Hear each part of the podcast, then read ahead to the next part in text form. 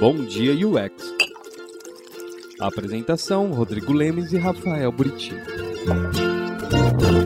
Bom dia, UXers! Bom dia, bom dia, bom dia, bom dia, bom dia, bom dia. Ainda bem que o segundo grito você tá longe do microfone, aí não é tão alto. Que daí eu, eu te xingo menos. É, você tá com essa graça desde ontem, né? É porque essa semana tá agitada, né? Essa semana Nossa, gente, a gente do tá céu, fazendo vocês entrevista atrás de entrevista. Vocês não têm ideia. É de segunda a sexta a gente tá gravando, eu e o Buriti. A gente tá nessa, nessa, pe- nessa parada. Só hoje que a gente não vai gravar. dessa merda sabendo falar inglês, nunca mais. nunca mais.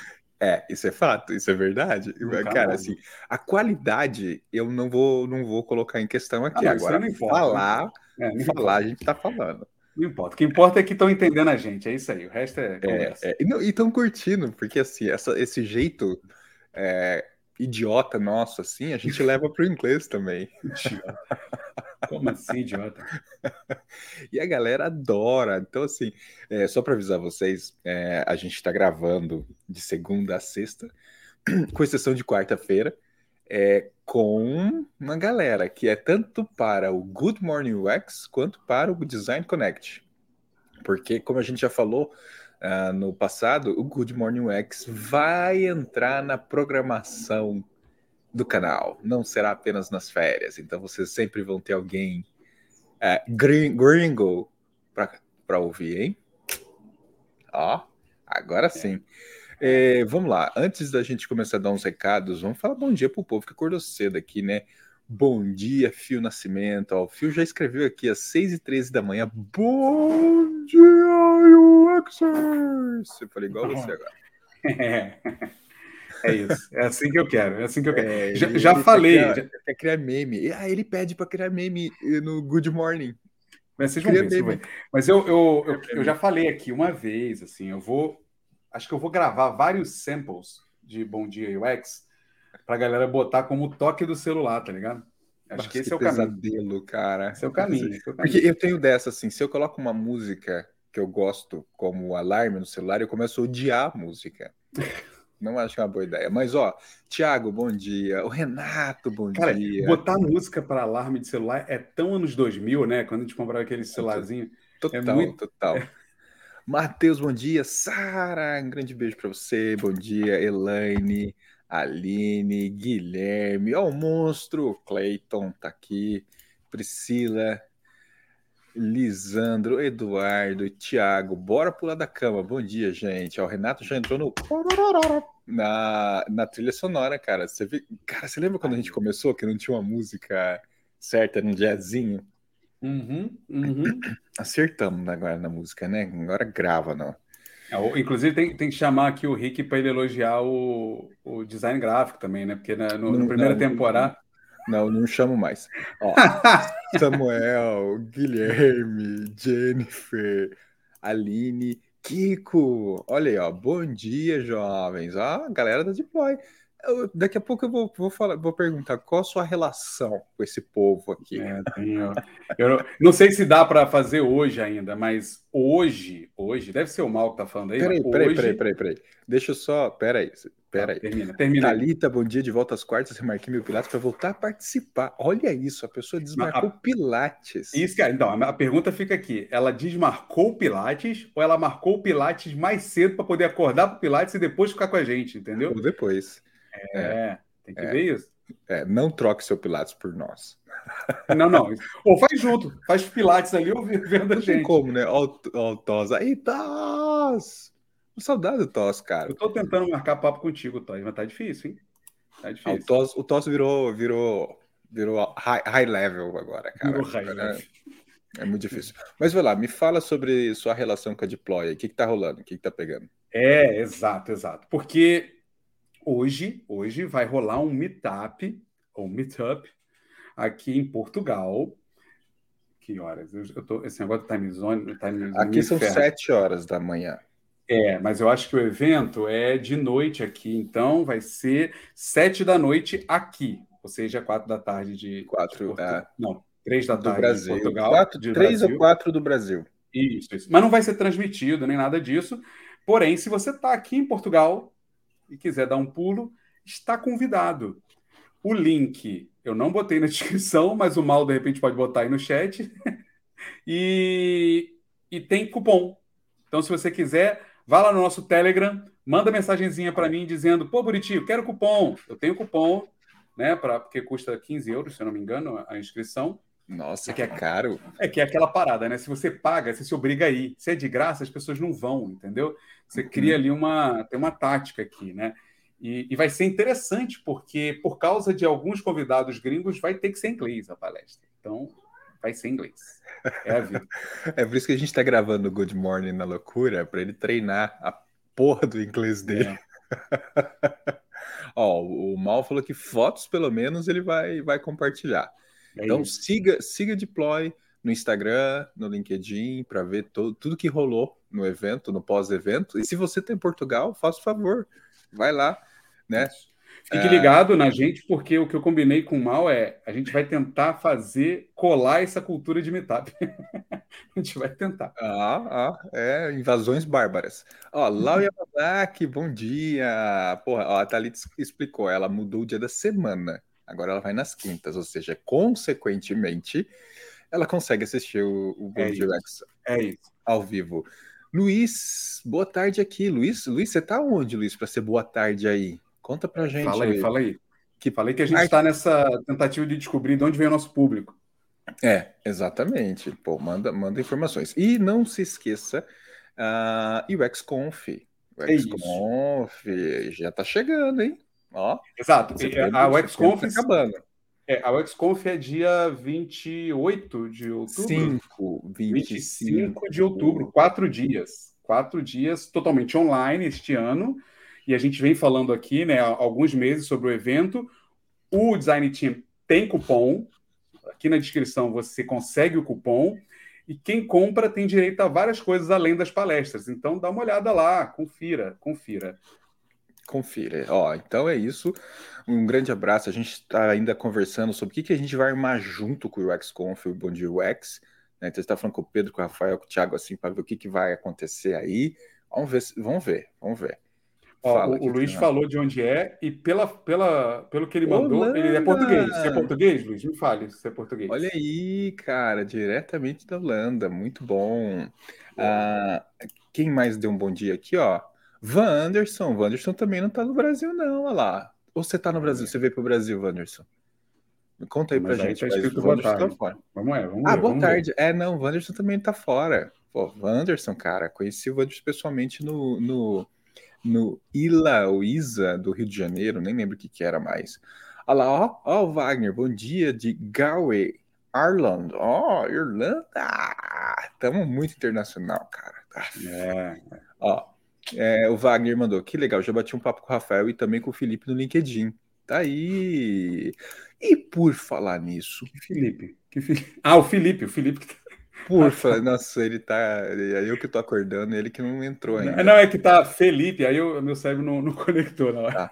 Olha lá, ó. É verdade, ó. O Wanderson tá na Estônia, cara. Porra, Aí, muito ó. massa ter Aí, você ó. aqui, Wanderson. Ó, mas então, dando uma... já pegando a deixa, Felipe. Que Felipe? O nosso Que convidado. Felipe, Felipe. Pô, Felipe. Vamos chamar ele aqui pra gente começar a trocar uma ideia. Com vocês, Felipe. Finalmente, bom dia, UX. Bom dia, pessoal. Como é que vocês estão aí? Acordando. Tô de boa. Tô Acordado. de... Mas nós que estamos aqui no Brasil ainda é muito cedo, né? É muito, é ridículo de cedo, Felipe. Nossa. Sete horas, sete horas já, porra, já é meio-dia já. Mas é pra quem, para quem vai dormir. Eu não sei você, Felipe, mas eu vou dormir uma hora da manhã. Não, é- é- eu também. Eu, uma da manhã, uma e trinta. Ontem E eu aí? que dormir mais cedo.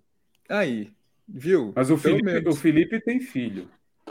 Né, Felipe? É diferente. É, É, tem eu não tenho filho e tenho vida. Não, Mas você tem gato, que é pior, né? Porque os gatos, né, requer uma atenção incrível aí, pelo que eu vi. É, ó, ó, ó. Não, e a gente, Felipe, a gente tá gravando no Good Morning UX, né? Uhum. Os gatos, meu irmão, E- são aparecidos. E, e eu tenho que avisar os gringos, assim, pô, pu- puta autor fudido que a gente tá conversando, que a gente é fã, fala assim, cara, não se assusta, por favor, porque vai pular um gato na sua na frente da tela aqui e vai deixar tudo preto. Dito e feito, cara. No meio da gravação, minha, de repente minha câmera fica preta. Aí o É, Buriti passa- fala passa assim: o é o Batman." Batman. Passou o Batman. Passa o Batman, ou aquele vilão da, da Disney, que é o Mancha Negra, né? Eu não sei como é que é. em Ó, eu, por exemplo, tô com um gato aqui no meu colo. Daí tá aqui, tá deitado, né? Então, tá, tá assim, o esquema é esse. Mas a gente não te trouxe aqui para falar de gatos. A gente trouxe pra gente falar, ó lá, ó, ó, ó, de um monte de coisa aqui. Mas antes da gente É começar, pesado, hein? vai, vai que tem alguém aqui que ainda não te conhece, Uhum. precisa te conhecer. Fala um pouquinho. Quem é o. Felipe? Perfeito. De uma forma resumida, eu sou Felipe Landunzongo, sou angolano, moro no Brasil já há 10 anos, em- os anos ficam passando muito rápido. Eh, sou formado em engenharia de software, sou designer desde que eu era muito novo, designer gráfico, para ser bem específico. Eh, e ao passar dos, do- dos anos, fui migrando de carreira, fiz web design, e até chegar à área de, de interaction design, que a gente chama UX, né? E sou pesquisador, eh, autor, pai de três crianças. eh, e quando falo pesquisador, estou falando propriamente da área de, de interação humano-computador, que sempre me interessou desde a época da, da faculdade e até hoje sigo pesquisando sobre, sobre esse tema. Já apresentei um assunto interessante no, no ILA, que, que o Rodrigo mencionou anteriormente, né, sobre a estética e usabilidade de produtos digitais. E, e atualmente trabalho na, na Hotmart, eh, na área de design, né, como, como manager de UX lá. Pô, que, que animal, que legal. E a gente sempre se cruzou, né, Felipe, de alguma, Sim. ou é em evento, ou, ou a gente se encontrava em São Paulo de alguma Paulo, forma. né? Isso foi muito legal. A patotinha de São Paulo, né? Que Essa a gente tinha. patata de São Paulo, né? É. Mas, mas muito legal. E saudades de encontrar você pessoalmente, porque eu tava te esperando no Dex. Porque seu livro tava, você É. não tava. É, não, não deu para participar, eu, eu até falei pro pessoal, mandou mensagem no LinkedIn, mas eu falei, não, na próxima farei questão de estar lá. Sim, sim, não, mas, mas é, é legal saber que você tá no corre, né? Pô, Você, você tá em São Paulo ainda, Felipe, ou você se mudou para. Não, estou em São Paulo ainda. Ah, de vez em quando você dá um pulo lá em BH. É, de vez em quando eu vou para BH, é, de vez em quando eu vou para lá. Boa. É, show. E, cara, vamos lá, vamos começar a falar sobre essa questão da escalabilidade do Certo. design. Mas eu, antes da gente falar propriamente, né, sobre a escalabilidade, é, vamos falar do livro que tem essa relação, Uhum. né? O que, que te motivou? O que, que te levou a escrever um livro? E, cara, cai aqui, sendo muito sincero, que qualidade de. Eu vou falar da impressão, vou começar sendo o designer gráfico. Cara, sensacional. O livro é gigante. Eu peguei assim as páginas, meu, uma qualidade de impressão visual, assim. O livro é um verdadeiro design system. Mas me diz, o que, que te motivou a levar a, a, a dar esse passo de escrever um livro como esse? Tá. O, o que me motivou, eu digo sempre que a vontade de colocar para fora o conhecimento que eu já estava adquirindo durante um tempo sobre, sobre Style Guide, não era é, propriamente esse termo Design System, é, mas Style Guide é, e Design Patterns ali. Eu, eu lembro que eu estava trabalhando num projeto para um cliente na, no ramo de aviação e a gente na época não tínhamos assim tantas ferramentas como o Zeppelin, como é hoje, e eu tive que, sabe, que fazer o handoff ali meio que na unha com os desenvolvedores. E eu vi que a gente estava tava sofrendo com essa questão de fazer passagem de, de bastão, vamos assim dizer, entre design e desenvolvedores. E eu, como já tinha muito conhecimento nesse, nesse, nesse, nessa área de, de Style Guide, eu tive que fragmentar o meu design. Né? Eu tive que criar componentes e mostrar especificações, e fazer um PDF praticamente é, dessas especificações todas e mandar isso para os desenvolvedores. E, e aí, ao longo do tempo, falei: não, por que não colocar esse conhecimento que eu já estava armazenando? Porque eu tinha muito link, quando eu falo links de assuntos de, sobre, sobre design pattern, sobre, sobre style guide. E eu queria, de fato, disponibilizar esse, esse link né, é, é, é, é, free para todo mundo. E, e, na época a minha companheira disse: Não, não, por que não escrever um livro? Né? Ela, ela deu essa ideia de, de por que não escrever um livro. Eu falei: Ah, tá bom. E aí eu comecei meio que a organizar os capítulos. Foi bem na mesma época que eu estava escrevendo o artigo que eu publiquei no Willa.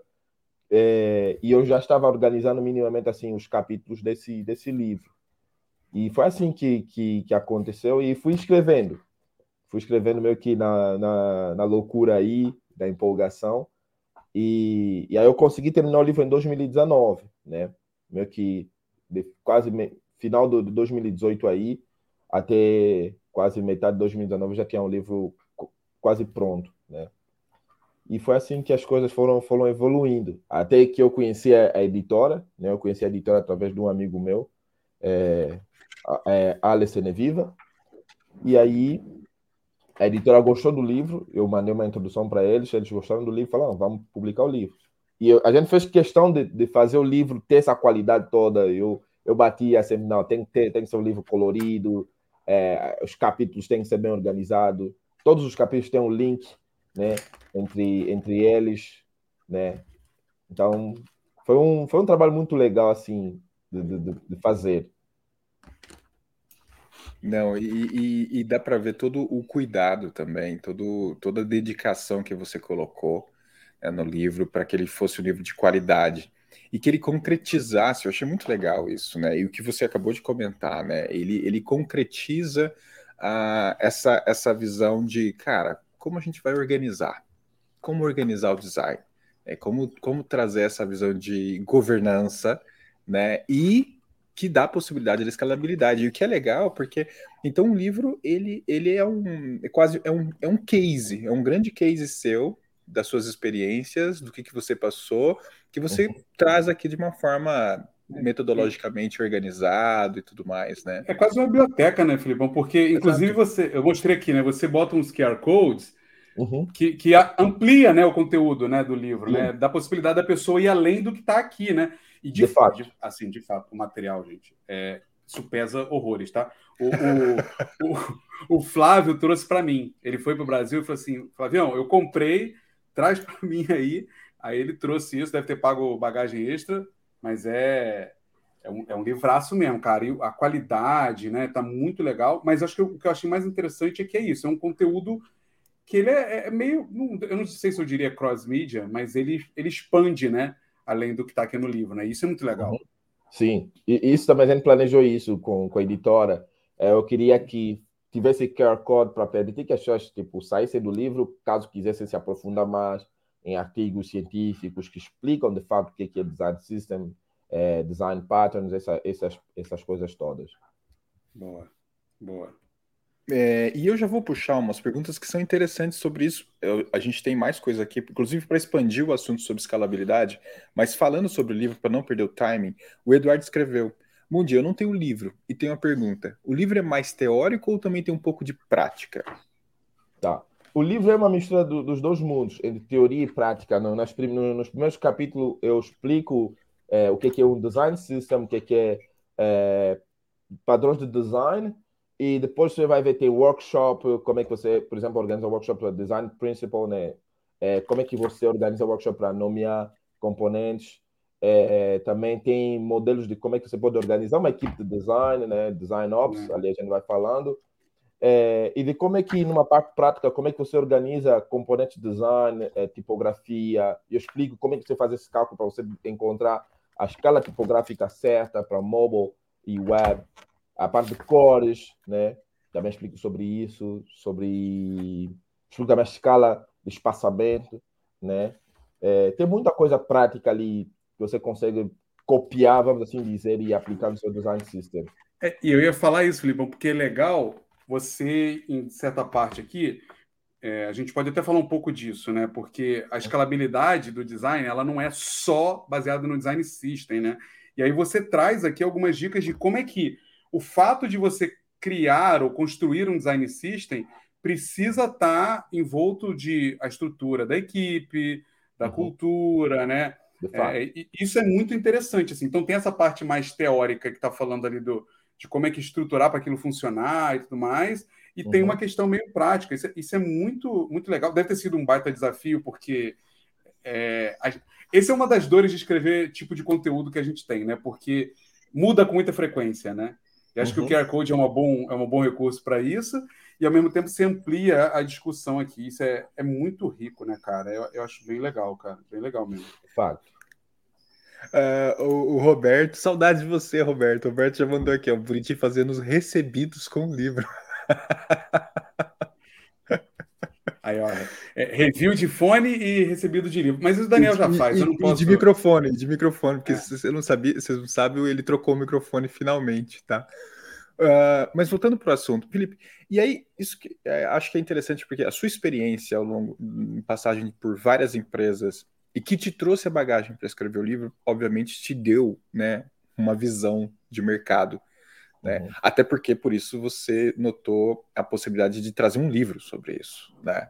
É, mas quais são os maiores desafios que a gente, que você conseguiu observar sobre essa questão de escala de design dentro das empresas por onde você passou? O que, que, que, que você notou assim que é o que mais ah, pode trazer confrontos e dificuldades para a gente, para designers que estão assistindo aqui, começar essa discussão e essa organização do design? Certo. É, primeiramente, o, o grande problema que os designers enfrentam no dia a dia e que eu pude observar em muitas empresas é essa integração entre trabalho, o trabalho do designer e do, desi- do, do, e do desenvolvedor, sabe? Muitas vezes o design faz um trabalho, ele cria ali, vamos fazer assim, dizer, os documentos de design, aí depois passa para o desenvolvedor. Só que o desenvolvedor tem uma mentalidade totalmente diferente do designer. Ele tem uma mentalidade muito modularizada. O, o- o desenvolvedor, ele não, não vê o nosso design do jeito que a gente vê. Ele vê isso modo, em módulo. E ele vai, quando ele vai programar isso, ele vai programar por parte. E, e isso gerava, às vezes, muita frustração por parte do desenvolvedor, porque ele não entendia como é que ele vai começar a codificar algo que está estático, né? É, e além disso também, você, isso criava um- um- uma questão de, de, de trabalho muito iterativo e, e era muito cansativo, porque o desenvolvedor ia estar perto do designer ali para ficar perguntando qual o espaçamento entre esse botão aqui, esse elemento aqui, é, qual a, a cor que você está usando. Às vezes os designers não tinham essa, é, vamos assim dizer, hábito de criar documentação como o Style Guide. Isso gerava muita, é, muita repetição no trabalho do, do- desses, dois, desses dois profissionais e exigia que o designer ficasse ali perto do, do desenvolvedor. E às vezes imagina que você é consultor, você tem um tempo, horas ali para você ficar naquela empresa, como é que fica depois? Né? Então eu comecei a ver que tinha necessidade de toda vez que eu for fazer meu trabalho, tem que produzir um documento para ajudar o designer, o desenvolvedor neste caso, a seguir, né? E também as nossas ferramentas de design muitas vezes nos, nos, nos levam a fazer coisas muito estáticas, né? É, isso também acabava na época Photoshop, o Sketch também acabava é, dificultando esse, esse, esse trabalho. Então, Interessante. Então, é, é o handoff. o handoff, esse pa- passagem de bastão é muito. Até hoje eu sou muito. Eu falo que eu sou contra handoff porque gasta muito tempo do designer e do desenvolvedor. Acaba sendo um trabalho muito de vai e vem. O que nós podemos encurtar isso com, com o design system. O designer faz o trabalho dele ele não precisa ficar ao lado do desenvolvedor. O desenvolvedor tem uma questão, tem um código pronto, ali ele simplesmente vai ter que organizar aquela interface de acordo com aquilo que o designer projetou e, e conseguir então fazer interações, colocar no ar ou fazer teste de usabilidade e aprender com os usuários. Interessante. É interessante você trazer o ponto do handoff, porque é, eu não imaginava. Assim, eu sei que ele é muito importante, óbvio. Eu concordo super com você. Esse impacto do desenvolvimento, a passagem de bastão, putz, ela quebra completamente. Mas eu ainda tinha, eu tinha também uma, uma visão de que o pré, a, a- venda da ideia dessa organização também seria um problema. É, ainda assim, o handoff é o mais problemático.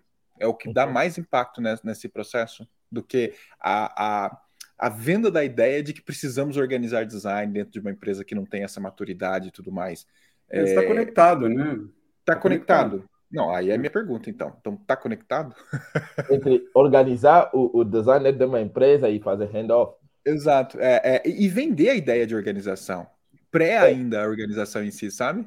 Não, mas você está falando de organização do time ou a questão do design system propriamente dito? do design system, que não é necessariamente É. só design system, é só você, seja um style guide, por exemplo, sabe? Não, ó, temos que organizar o design aqui que tá uma zona, gente. Do É. ponto de vista não de time, mas de, de recursos e assets, vamos falar assim, Uhum. né? E só de vender essa ideia já, dá- já é difícil. Ah, mas isso, é, isso é fato? Isso é verdade? É, é verdade sim, porque assim, só para você convencer pessoas que design system ou style guide é importante, leva tempo. As pessoas precisam acreditar quais são os benefícios que isso vai trazer para a nossa empresa ou para a nossa equipe. Mas, primeiramente, você tem que reforçar que ele traz vários benefícios, como a consistência, o tempo gasto, né, é, é, recriando componentes que poderiam estar pronto ali.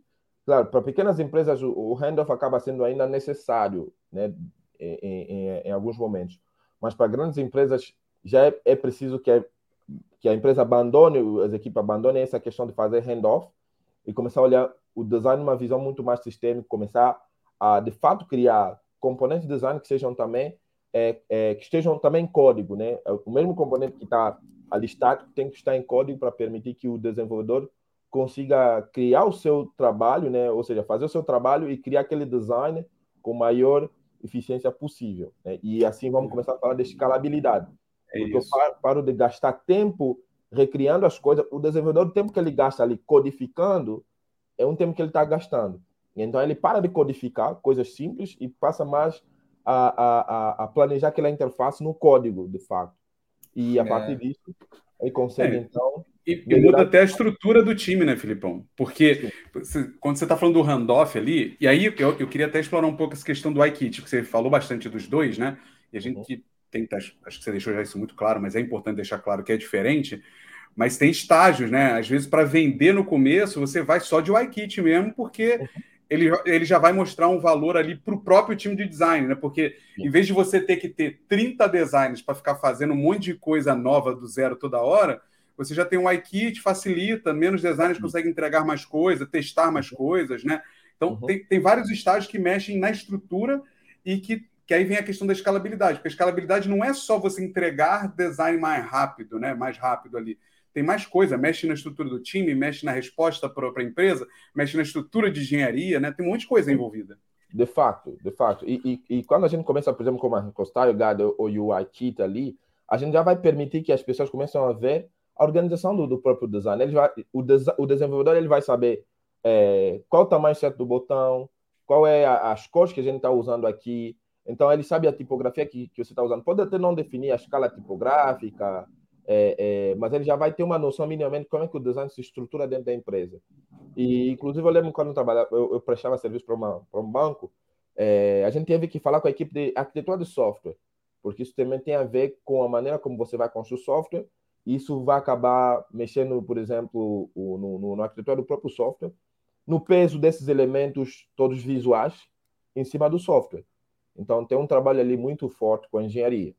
Exato. É, até porque muitas vezes alguém falou aqui de. Acho que foi a Patrícia que falou de legado aqui, o Lemes. Eu ia, é, eu ia puxar isso daqui a pouco. Falar, porque, cara. Porque tem essa questão, né? Tipo assim, né? É, é muito simples. Porque o livro ele fala de, cara, ó, é assim, funciona assim, tem esse poder, tem que estruturar isso e aquilo outro. Mas tem os contextos, e isso é muito importante ter clareza, porque não adianta você, como designer, falar assim, então, tem que fazer o wide kit, depois tem que fazer o design system. E aí você entrou numa empresa, como a Paty falou aqui, que puta, é, tem um que... legado de 30 anos. É isso que eu ia falar, vamos ler o que a Paty falou. Ela falou, gente, trabalhamos com consultoria para sistemas legados, aqueles sistemas de 20 ou 30 anos de existência, e vocês não imaginam a falta de documentação de UX UI em produtos digitais. Tem a falta de documentação e tem o fato de que, cara, dependendo... Banco, né? Felipão trabalhou com banco. Você não sai mudando a arquitetura não. do banco. Não é assim. Você não se, você não se reúne com um arquiteto-chefe de software e fala assim, então. A gente sabe, a gente né, tem... Felipe? A gente sabe. Tudo que tem é uma merda, a gente tem que refazer, né? Aí, aí ele fala assim: caralho, meu irmão, mas se eu tiver que refazer isso, eu vou gastar milhões para refazer. E não é sim, a coisa não é simples assim, não, né? É mas é, é, acho que conhecer a parada toda, e aí, pela tua experiência, Filipão, conhecer todo o contexto é, como é que você faz para adaptar né, todo esse contexto? Né? Porque, é, inevitavelmente, você vai ter que adaptar. Não tem jeito, né? É.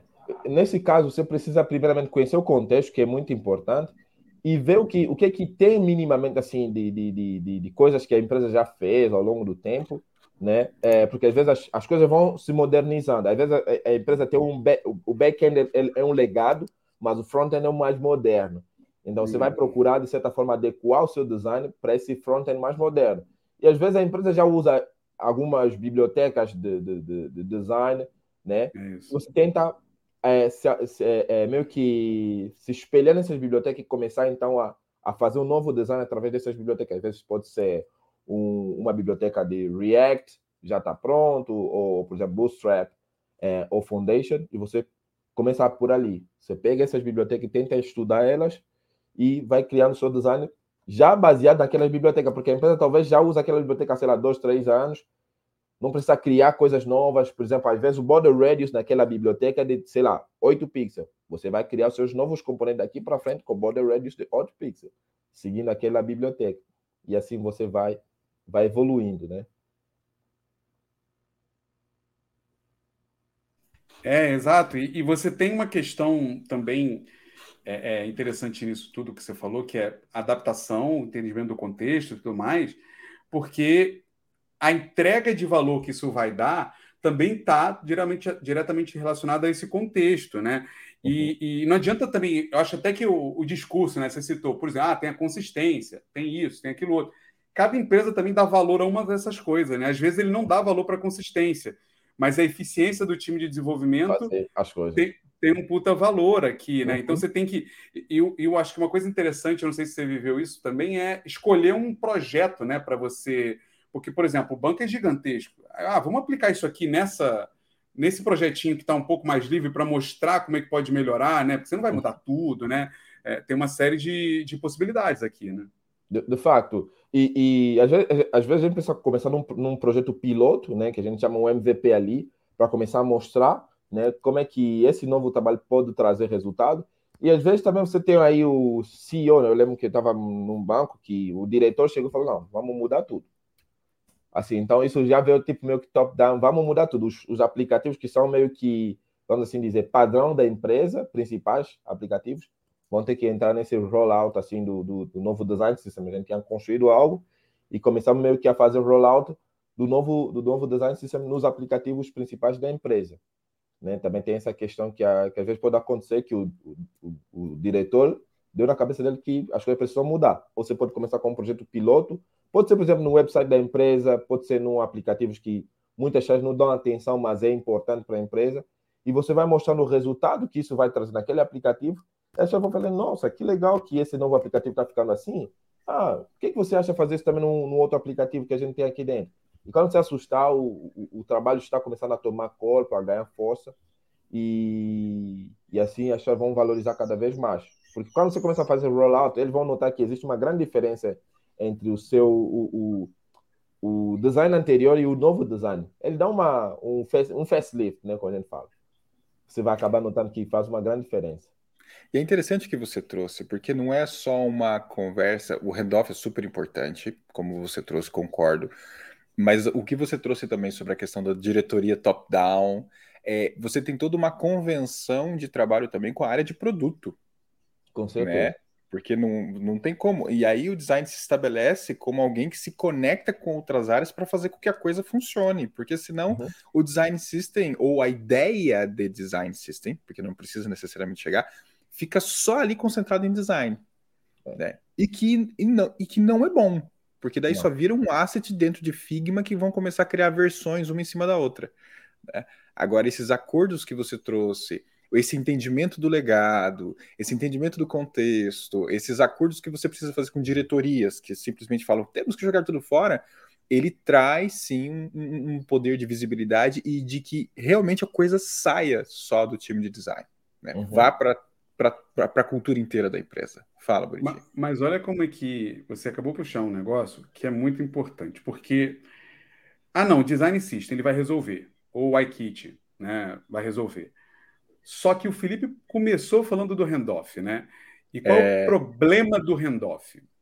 Além do tempo, como o Felipe puxou, né? Puta, o design está despendendo muito tempo gastando, fazendo uma coisa que poderia estar tá automatizada, que poderia ser mais simples e tudo mais, mas tem uma maturidade dos designers, porque isso é uma coisa que eu, eu reparo muito, assim. Os designers têm muita dificuldade de aceitar ter que fazer esse trabalho burocrático de documentar, bem documentado, não sair mudando a parada a bel prazer, tá ligado? Tipo, ah, tem o iKit aqui, eu vou puxar um componente alterar ele porque eu quero, né? Porque eu sou um designer, eu sou criativo, eu tenho que trabalhar em cima desse, É, é, não é só o handoff, né? Tem uma maturidade que o time tem que alcançar. Porque senão você vai fazer o design system e vai cagar ele todo. Uhum. É, é, o que eu falei, vai virar um versionamento de arquivo Figma. Figma. Cara, eu, não, não é que o design system ele pode ter um versionamento, mas você está cagando o versionamento é. do design system, ou uhum. seja, é, é, é um, é um nível de maturidade absurdo, né? Eu não sei, eu acho que você já viveu isso, Felipe, mas eu já peguei assim, não, organizamos o design, colocamos tudo no Figma. Cara, você vai olhar o Figma, que zona que é, cara. Cada um é. Nossa. E aí, eu acho que isso se conecta com o que o Buriti provocou a maturidade da equipe em já começar a fazer uma gestão de design, né, internamente. Então aí você tem uma atuação de olhar internamente essa organização, seja em arquivos, né, e esse trabalho político, né, de venda da organização além do design. Cara, você já viu coisas assim, não viu? Eu sei que você viu. De, de, de fato, assim, você precisa ter essa conexão com a área de, de produto eu lembro que de uma experiência recente, assim, a gente tinha uma interação com a área de produto, a área de marketing e a área de foundation, que a gente chama de engenharia de software, né? É, então, todas essas, essas áreas que eu acabei de citar tinham uma interação com a gente, nós da área de design, constantemente. A gente tinha uma reunião, assim, semanalmente, só para falar do design system, como é que estão indo as evoluções do, do, do da, das melhorias, o que, que a gente entregou de componentes novos, né? E, e também o que, que a gente entregou de, de, de design tokens, né, né? A gente estava também a tokenizar, assim, vamos assim dizer, é, o nosso design. E, e a organização, essa, essa questão dos arquivos de Figma, que, que às vezes acaba sendo muito chato, você vai ver muitos, muitas versões, isso acaba tornando o próprio arquivo muito pesado, acaba tornando também a gestão desse, desses arquivos muito complexo porque você vai ver que o designer está usando um botão que às vezes tem uma, é, tem uma cor diferente. Às vezes é azul, mas é um azul diferente do, do outro botão. Aí você começa a ver que ele começa a gerar mais complicações entre os designers ali. Por isso que é preciso que a gente gerencie melhor esses arquivos, né? A gente a, a, a, aplique ou, ou compre ferramentas que podem nos ajudar na gestão, né? E no versionamento do nosso próprio design, dos nossos próprios arquivos de design para evitarmos esse tipo de, de, de, confusões né, que podem surgir no meio desse trabalho. É, e, e, e, aí eu vou puxar uma outra coisa. Qual o papel da liderança de design nisso tudo? É, porque a gente está falando aqui, obviamente, da maturidade, da equipe, de uma visão operacional que se conecta com, uma, né, com essas conexões, mas vem a liderança. A liderança de design tem um papel importante aí também, né? Você pode falar um pouquinho, na sua visão, qual que é o papel de um líder de design para auxiliar esse processo, esse caminho? Tá. Na, na, minha visão aqui, o primeiro, primeiramente, o papel do designer, é, do design lead ou do líder de design, é primeiramente definir é, os processos, a maneira como esses, esse design tem que ser organizado, né? E definir, vamos assim dizer, os ritos também, é, como é que nós trabalhamos aqui dentro, quais são os ritos que nós temos que seguir, é, e definir também, além disso, o papel que cada um tem dentro dessa equipe, porque nem todo mundo tem que cuidar do design system, né? Então, o, o, o líder design também ele vai ter esse papel de definir quem vai cuidar do design system, quem vai cuidar do, do, do por exemplo, da parte de desenhar o, o, o, novo, os componentes, né? Porque quem cuida do design system nem sempre é o que desenha os componentes, às vezes os componentes surgem das squad e essa squad tem que submeter esses componentes no design system, né? Esse processo de submissão dos, dos componentes do design system pode ser feito, é, o, o líder design pode trazer isso, pode propor isso, como também pode ser um trabalho feito, por exemplo, em colaboração com a equipe de design ops, vamos assim dizer, que cuida do design system, e os designers. Ah, vamos, nosso processo de submissão vai ser, tem que considerar acessibilidade, tem que ver se o componente está documentado de maneira certa, tem que, tem que ver se o componente está, tá, tem os tokens certos, se você documentou com os tokens certos, tudo isso o líder design pode propor essas coisas para que o trabalho final seja feito de uma forma muito limpa e organizada. Né? Viabilidade, né? Isso. O líder de design ele vai criar viabilidade para que o trabalho também possa funcionar, né? O que você trouxe é, em partes é isso também. Uhum. E tem, ó, a galera, a galera escreveu perguntas boas, né? Tem, tem vezes assim, que, é, é, tem situações que a galera não acorda e, e não faz pergunta. E tem, tem, tem, tem, como esse é um assunto muito, muito legal, a galera veio on fire hoje, assim, cara. E já tem umas perguntas interessantes conectadas com o que a gente está falando. Então, para não perder o timing, vou trazer esses comentários. O Samuel, por exemplo, escreveu: Felipe, como product designer, me vejo no dilema de investir muito tempo no handoff, que exige conhecimento front-end, em detrimento de outras tarefas do dia a dia, de pesquisa, etc. Como conciliar essa parada toda? É. E aí? Conciliar, é, Tem conciliar como? é, é complexo assim conciliar esse trabalho do, do designer e, e, e, pesquisa, por exemplo, né? Assim, o que eu posso posso dizer aqui que eu já fiz é procurar o máximo, é, não vou dizer automatizar, mas procurar o máximo padronizar o seu trabalho, sa- sabe? Tipo, você pegar o que que, quais são os, a, a- a- qual é a tipografia que a gente usa aqui na empresa? Esse aqui, ah, beleza. Qual é o espaçamento certo que eu tenho que usar? Esse aqui. Procurar o máximo padronizar algumas coisas, porque você sabe que quando você faz o seu, seu, seu design, você criou um novo aplicativo.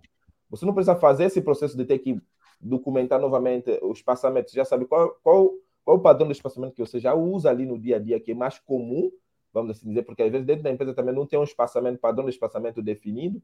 Então procura ver o que, que é mais, o que está mais padronizado ali entre, entre você como time, meio que fazer isso pronto, deixar isso pronto ali num arquivo do Figma, vamos assim dizer. E toda vez que você fazer um design, um design novo, você sabe que, olha, minimamente são esses padrões que eu uso, de tipografia, escala e cores. Você deixa isso pronto ali para qualquer coisa. Se tiver alguma coisa para ajustar, o, design, o desenvolvedor vai falar: Ah, eu acho que esse, esse espaçamento aqui não é certo. Você vai lá no seu design e inspeciona. Ah, espaçamento é outro. Você pega esse novo espaçamento, documenta de novo. E assim você vai ter, minimamente, vai começar a criar, organizar o seu design, né? ou seja, organizar o handoff e também focar em outros trabalhos que pode ser, por exemplo, fazer pesquisa ou teste de usabilidade. Né? O que eu posso dizer é isso, assim, tentar indo organizando seu trabalho ao longo do tempo, para você não ter que ficar repetindo isso constantemente. Boa. E, e, e, você acha que é importante também ter os acordos de entregas né, muito bem definidos em relação a uma expectativa? Você acha que isso também é importante? Tipo, cara, vamos criar aqui uma timeline muito bem organizada dos entregáveis, porque senão eu vou morrer, né? Porque ele, ele, o Felipe depois ele contextualiza, ó, como único designer de produto de uma equipe. Como conciliar o investimento de tempo em um bom handoff em detrimento das tarefas do dia a dia de pesquisa e prototipação? Então, ele, ele traz ainda mais esse, esse coisa. Ele é o único ali. Você acha que essa questão também de acordos são muito importantes para que a coisa possa andar, além do próprio, da organização do próprio trabalho? Sim, concordo que os acordos são muito importantes, porque se você já deixa claro que assim, você não entrega um design sem fazer handoff, isso já fica claro na cabeça do designer e também fica claro para o líder, talvez, talvez se tem um líder, vamos dizer que não tem um líder, tem um líder de design, mas tem um líder, por exemplo, sei lá, de produto. Ele vai, não pode te cobrar, por exemplo, tem que fazer pesquisa. Se já dentro dos vossos acordos, você tem que fazer o handoff, sabe? Ah, o handoff tá pronto. Tem que estar tá dentro da tua cabeça que assim, assim que eu terminar esse, essas telas aqui, eu tenho que fazer as especificações. É, Então, e, Felipe, claro. ninguém tem nada a ver com isso. Essa é uma grande questão, né? Do tipo, eu sempre falo aqui, Felipe, que os designers reclamam muito dessa questão de processo, de etapas, do tipo, ah, ninguém me dá tempo para isso, eu não tenho tempo para isso. E, e eu sempre falo, cara, tipo, ninguém, ninguém vai chegar para você e vai falar assim, designer, faz a pesquisa, faz isso, faz aquilo, faz depois me. A pessoa vai falar assim, me entrega essa tela, entendeu? É isso que a pessoa vai falar. O, como é que você vai chegar nisso? Você deveria estar organizado com isso. Você deveria saber qual é o processo ideal. Se, se o time não tiver, o processo ideal para você, né? Tipo, e aí se você, por exemplo, Samuel puxou aqui que ele sente, né, que precisa ter o handoff mais é, definido. Cara, você mesmo tem que correr atrás de definir o seu e, e fazer o seu trabalho. E eu acho isso muito louco, Felipe, porque pra quem tem muito tempo de carreira e, e, por exemplo, fez, teve que fazer front-end em algum momento, né? Quando a gente foi web designer lá no começo, a gente fazia até o front-end, a gente já fazia essa merda, né? Porque quando a gente começou a fazer folha de estilo, a gente se obrigava a fazer aquilo muito é muito padronizado para dar menos trabalho, né, para gente, etc. E é isso, você faz, mas ninguém na minha empresa nunca cobrou, pô, Buriti, faz alguma coisa para te dar menos trabalho, para você ser mais rápido. Não, eu percebi, cara, se eu fizer isso aqui, eu vou perder menos tempo aqui nesse nesse troço, né? Mas aí eu acho que tem uma maturidade de você entender que aquela etapa que você dá muito valor, que é o, né, o escovar, o pixel, talvez não tenha. mais é, é por, por, isso que eu, eu bato muito na tecla, eu queria saber de você, Felipe, sua opinião, sobre a falta que nós temos da preparação da gestão do design hoje em dia. Eu sinto que, putz, eu sempre falo, cara, você quer escalar design, se você não passar pela fase de trazer uma visão de gestão do design e virar um gestor de design, você não consegue alcançar o ideal de escalabilidade de design. O que você acha? Você acha que isso faz sentido também?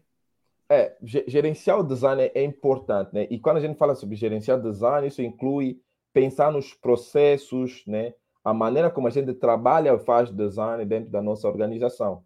E o, o trabalho, o papel do, do, gestor do design é garantir que todo mundo ali dentro da equipe esteja fazendo seu trabalho da maneira correta, né?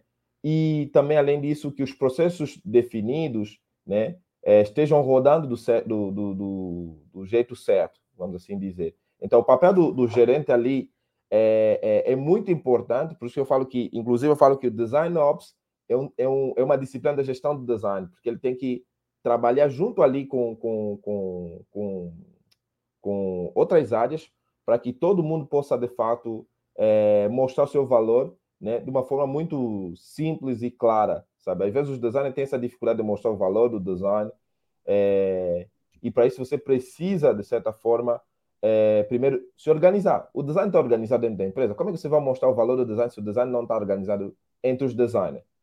Né? É. É, e, e, é muito é muito louco, porque no final é, é sobre maturidade, né? Porque. Comunicação e maturidade. É que é maturidade, não, e... né? Maturidade é leva pra, uma boa comunicação. É que para mim, assim, tipo, se você não está entendendo que. E aí volta aqueles papos nossos que, que não é arte que você está fazendo, né? Tipo assim. É. E, e, eu não sou contra a criatividade, porque tem um. Acho que o Thiago Amorim falou aqui, ó. Eu vou botar, Lentes. eu cliquei também. Para de clicar! Ó, ele falou, né, que entender também que ter um padrão, e a gente conversou isso com seu pai há um ano atrás, eu acho, sobre é. o padrão do processo dele como artista plástico, não vai diminuir a criatividade, mas vai abrir espaço para outros processos, mas talvez não seja a palavra mais importante aqui, Tiago, porque a galera se ofende é com isso, né? Que os outros processos são mais importantes que a criatividade. Não, é outros processos que vão te ajudar a, a chegar ao resultado, porque eu acho que é aqui que o Felipe puxou, né? Que os designers têm dificuldade. Para mim, Filipão, é a galera tem dificuldade de entender para que, que ele está ali fazendo as coisas que ele está fazendo. Porque no final você não está ali para fazer uma tela. A tela é o entregável do designer. Ponto. Porém, você não está ali para fazer uma tela. Você está ali para entregar um tipo de resultado que vai depender de cada empresa, né? E aí, obviamente, você tem que olhar e falar assim, cara, como é que eu entrego esse resultado? Eu preciso ser mais rápido, eu preciso ser mais eficiente, eu preciso ter mais qualidade, né? É, é, é mudar um pouco a perspectiva do que você está fazendo, né? e ele falou isso ontem para nossa convidada. Ontem a gente estava fazendo uma entrevista com uma convidada para Good Morning UX. Ele falou exatamente a mesma coisa. Ele está repetindo o texto lá, tá, Felipe? Eu tô, eu tô nessa vibe, tô nessa vibe de ser, de ser cancelado pelo, pelos designers amantes do, da criatividade. Ó, oh, o, o legal, Felipe, porque o Samuel até comenta sobre o que você falou, né? Seria esse então um handoff mínimo viável? É, vamos assim dizer que é, que é isso, porque você tem que começar pequeno, é, como, como o Burito estava falando, assim, ninguém vai te, às vezes você é o único designer da empresa, ninguém vai te cobrar, ah, se organize ali, você próprio tem que ter essa mentalidade que eu preciso me organizar para melhorar o meu, a, a, minha eficiência, né, vamos assim dizer, na época que a gente trabalhava com design, com, com design gráfico, fazer o mockup, você baixava mockup ou você fazia do zero? Entre fazer o mockup do zero e ter um mockup já pronto para você usar, o mockup pronto reduz o seu tempo ali. Você pega, já aplica o seu design em cima do mockup e já está tá ali. É a mesma coisa com o handoff que você já está organizando. Você sabe mais ou menos o espaçamento entre botões. Você já sabe isso, está pronto ali. Inclusive no meu livro eu falo sobre isso, sobre padronização de espaçamento, né? É, você tem vários tipos de espaçamento que você pode ter no, no, seu, no seu design. E padronizar isso vai ser, vai te ajudar muito. Você tem squish spacing, você tem vários tipos de spacing ali dentro. Quando você tem isso padronizado, isso ajuda, ajuda demais. Ajuda... o, Mal, o Mal ainda comentou, ó. É, por isso, ferramentas no code, como o próprio Webflow, ajudam o designer a se colocar no lugar dos devs, ao sentir as dores deles. Isso nos torna melhores designers. Com certeza. Olha aí.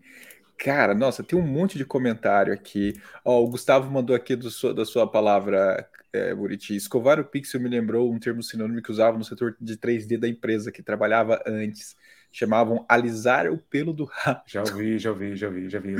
É que o escovar o pixel ele é o, o, o, o family friendly, né, desse, desse termo, porque tem um outro termo mais escroto, mas é, é o, a gente fala, o desenvolvedor falava muito, né, escovar bit, né, que é a coisa de ficar é. ali no mínimo detalhe. É, é um pouco disso, sim, cara. Assim. E eu acho muito legal, o Felipe, porque. Vai, vai rápido, porque tem mais perguntas que eu quero é, trazer aqui. O, o, livro, no final, e aí me corrija se eu estiver errado, tá? Mas eu entendo ele como um grande manual assim de consulta.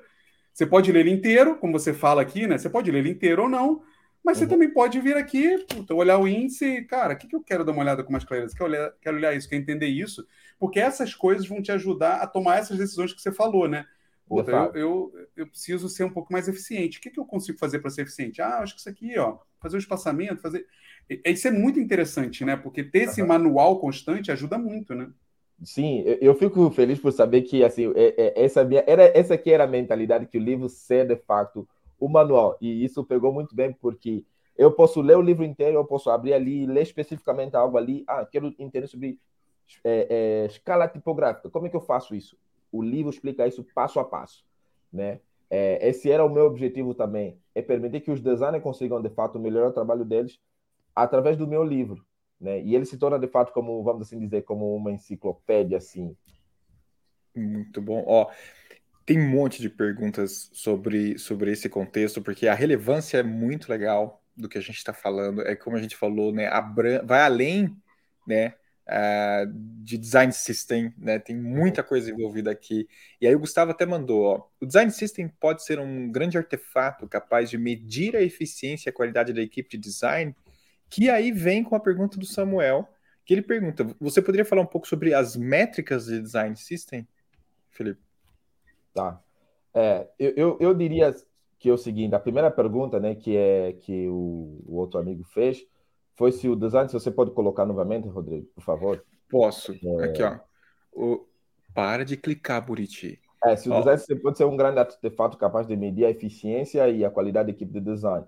Sim, é, o design system pode, como eu falei anteriormente, pode reduzir o tempo que a gente gasta é, recria, criando as coisas. Né? Se você tem um design system, você não tem que criar um botão do zero, né? Você não precisa criar um card do zero, você não precisa criar muitas coisas do zero.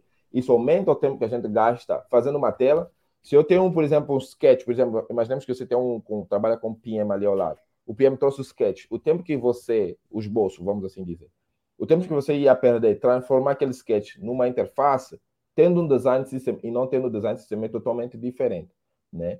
É... E além disso também, em termos de qualidade do design, o design system pode também trazer essa melhoria na qualidade do, do, do, dos artefatos de design. Porque se todo mundo está trabalhando com, com a mesma base, o, o, a qualidade das entregas melhora muito. Vai melhorar muito. E, e respondendo a outra pergunta é, do Samuel, que é a questão das métricas, hoje em dia a gente, tem muita gente que fica criando hipóteses, ou, ou sei lá, métrica design system. Hoje, na minha visão, uma grande métrica, posso assim dizer, é, design system seria o, o SUS, por exemplo. Você comparar né, que, é uma, que é uma técnica de usabilidade que a gente já aplica há muitos anos, desde 1986, se não me engano, é o SUS ou SAM, que é uma forma de você ver a qualidade da usabilidade do produto antes e depois do design system. Acho que é uma única métrica que eu posso assim dizer hoje, né, que temos. E também hoje tem, temos ferramentas que o próprio Figma ele cria analytics para você ver quantos componentes de design estão sendo usados em, em certos em, certo, em certos protótipos. E se você linkar isso com front-end, o pessoal do front-end eles podem, inclusive através do design token, saber quantos componentes estão de fato nos produtos ali no dia a dia, né? Ao vivo, esses componentes estão ali no produto codificado. O pessoal do, do, do desenvolvimento também pode pode fazer pode fazer isso, né? Mas eu não diria que são métricas, mas são formas de você traquear se aquele o seu design system está sendo de fato usado. Mas tirando isso, eu só vejo o SUS hoje como forma de você medir a qualidade do design. Do antes e depois. O SUS é System Usability Scale. Né? Ele é um sistema para medir a, a escala de usabilidade. Boa. Boa. Ó, o Ayrton traz uma questão bem interessante aqui, que está relacionada a tudo isso também ao livro. Atualmente ainda não trabalho com design. Posso ler o livro mesmo assim? Pode sim, pode sim ler o livro mesmo assim, porque o livro serve, inclusive, eu recebi uma mensagem de uma pessoa que trabalha na área na área de, pro, de, de produtos automotivos, acho ele, comprou meu livro assim. É, ele falou, Felipe, tem muita coisa do seu livro que se relaciona à produção de, de, de carro, porque a gente também padroniza essa questão de, de dos nossos trabalhos, né? É, então, qualquer pessoa, seja curioso, seja professor universitário, pode sim ler o livro. É, isso é interessante, Felipe, porque a gente fala muito, o, o, o Gui também fala às vezes sobre isso, que é a galera acha que o design system, o grid, apareceu com, com design de interação, né? Mas não, mano, isso aí já tá, tá aí, ó. E quem está no design industrial também usa isso no dia, até usa mais até usa mais, assim, porque eles têm que ser muito exatos no que eles estão fazendo, né? Milimétricos ali, é. É, é outra parada, assim. Eu acho que dá para a gente fechar, Lênis, com a pergunta do Toys, porque a gente explora outro lado, que é a questão do, da escalabilidade não ir só para o operacional, né? Ah, sim. Né, ele traz até um comentário, né? Mas vale como uma pergunta. Existem outras dimensões do design em escala que vai além do operacional? De fato, existe sim. É, e, e, design, design escala, eu falo que é, é, deve ser uma, é uma filosofia que, que eu acho que, inclusive, consiste em você, a maneira como a empresa vê o design, consiste em ampliar né, a, a voz do design dentro da empresa e fazer com que todo mundo possa ter a mesma visão do design. Né? Todo mundo possa se preocupar com a, com, a, com a qualidade da experiência que nós estamos entregando. Né? E uma coisa que eu falo o tempo todo que é uma maneira de você melhorar é, ou trazer essa visão do design, do design em escala, né, é você primeiramente quebrar silos, é, é silos né, ou seja, é, é quebrar aqueles, aqueles grupinhos, né, evangelizar a visão do design, é muito importante você evangelizar também a visão do design dentro da empresa e envolver né, os executivos, criar é, é, metodologias ou processos para poder expandir ainda mais, escalar ainda mais o design sair desse nível operacional, como a gente estava falando de handoff, e ir para um nível mais organizacional, onde até o CEO da empresa sabe o valor que o design traz para a empresa. Olha, e aí é legal que você falou. Até o CEO vê o valor que design traz para a empresa. Aí a gente pode falar finalmente de ROI, né? De fato, é. Ah, olha como uma coisa leva a outra né? A gestão do design, a organização dele, a escalabilidade, e aí alguém começa e fala assim: olha, eu estou investindo numa coisa que está me dando, né? Tá me dando Pelo menos não está gastando dinheiro, né? Uhum. De fato. Interessante esse ponto. Cara, putz, Felipe, a gente poderia ficar aqui, óbvio, como sempre, horas falando. A galera tá. Acredito que a galera tá curtindo. Se vocês estão curtindo a conversa, dá like nesse vídeo. É, ó, o Thiago escreveu uma coisa bem legal sobre o seu livro, ó. Adaptei a sugestão de workshop de princípios de design que tem no livro e foi só sucesso. O livro é incrível. Depois Olha me manda, que... Tiago, depois me manda como é que você fez essa adaptação aí. Eu quero, quero saber. Pô, muito show, né? É, bom, é legal saber disso, né? É. E manda sim, gente. Inclusive, Mas... onde que a galera pode conversar com você, Felipe? Onde que a galera pode, o Thiago, mandar para você como é que foi? Olha, ele pode me mandar, no, seja no, no LinkedIn, né, Felipe Nzongo, do jeito que está escrito aí no, no, meu nome, pode me encontrar no, no Instagram, Felipe Filibox, no Twitter, mesmo nome, Felipe Filibox, e também pode ver a, a, a página do livro no, no, Instagram, que é Design em Escala. Lá também tem alguns artigos que eu, algum, alguns posts que eu fiz lá ao longo do, do tempo. E, e aí também pode, pode me mandar por, por através do meu e-mail, né, felipelosoft.gmail.com Pô, legal. Então, ó, se você está usando o livro e adaptando, manda para o Felipe. Se você está lendo o livro, manda o que, que você está achando. Se você está procurando o livro, pergunta para o Felipe onde que ele pode encontrar, né? Porque vale muito a pena. Ó, e a galera mandou aqui, ó. Esse papo foi tão foda que se eu pudesse eu daria 100 likes. Então dá 100 likes. Uh, tem que ter uma parte 2 desse papo. Olha aí a dica, Felipe. Então a gente é. vai chamar você para uma parte 2. Eu já estou aqui matutando coisas, já. Já estou pensando o que fazer. Se a gente chamar todo mundo que o Rodrigo promete, Felipe, a gente é. tem mais 10 anos de programa. Mas esse é o objetivo. Ó, é, faltou o Eder chamando like, então façam isso. Ó, e o episódio do Bedux bem robusto hoje. Valeu, Design Team, mas valeu, Felipe, por trazer isso também, é isso. viu? É Muito isso. legal. E o e complemento tem... disso está no livro. Tá no né? Livro. Então, tipo, Filipão, ainda dá para comprar na Amazon? Sim, dá para comprar na Amazon, dá para comprar no, no Extra. É, o Extra tá com, com desconto legal ali. É, e quem está fora pode comprar pela Amazon, a Amazon manda. E quem está aqui no Brasil pode. Se você escrever no Google Design em Escala, vai aparecer vários lugares para você comprar. O livro já está bem ranqueado aí no, no Google. Boa. Pô, que legal. Ó, Paty já mandou que tinha mais um papo hoje. Valeu, Felipe. Flávio escreveu que estava com saudades de você. Também mandou aqui. É, né? Ó, o, o Fio mandou parte 2 mesmo. Então a galera tá e, e, o Roberto mandou, ó, um dos primeiros a me dar dica de carreira pelo LinkedIn. Que legal, cara. E aqui o Agostinho, ó. Você conhece essa bandeira? Sim, com certeza. bandeira de Angola. Muito legal. E a Raquel mandou para você aqui, ó, Buriti. Todos os caminhos levam ao porto. Estarei lá, Buriti. Let's talk. Boa. Bom, muito show. Gente, Felipe, cara, muito obrigado por ter topado acordar cedo, vir falar desse assunto que é muito relevante, muito importante, e obrigado pelo seu livro.